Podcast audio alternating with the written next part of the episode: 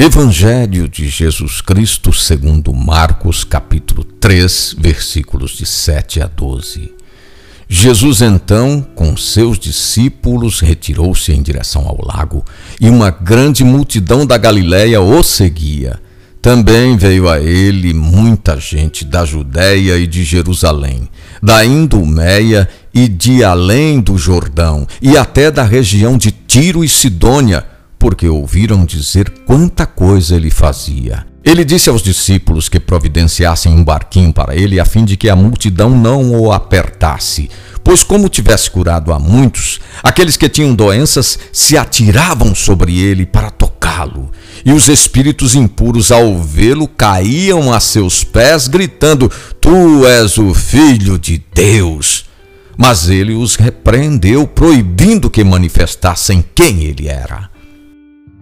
Marcos revela que entre os que escutavam Jesus existiam pessoas de nada menos do que sete diferentes localidades, algumas delas situadas em território pagão. É o reino de Deus que se abre para todos. Não se trata de uma pequena religião nacional, mas de uma proposta que abrange todos os povos em todos os tempos. O prestígio de Jesus arrasta uma grande multidão e ele utiliza um pequeno barco para atender a todos, especialmente os enfermos.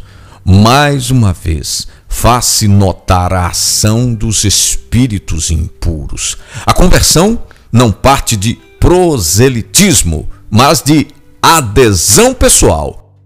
Mais importante que a cura das enfermidades é a boa nova libertadora anunciada por Jesus.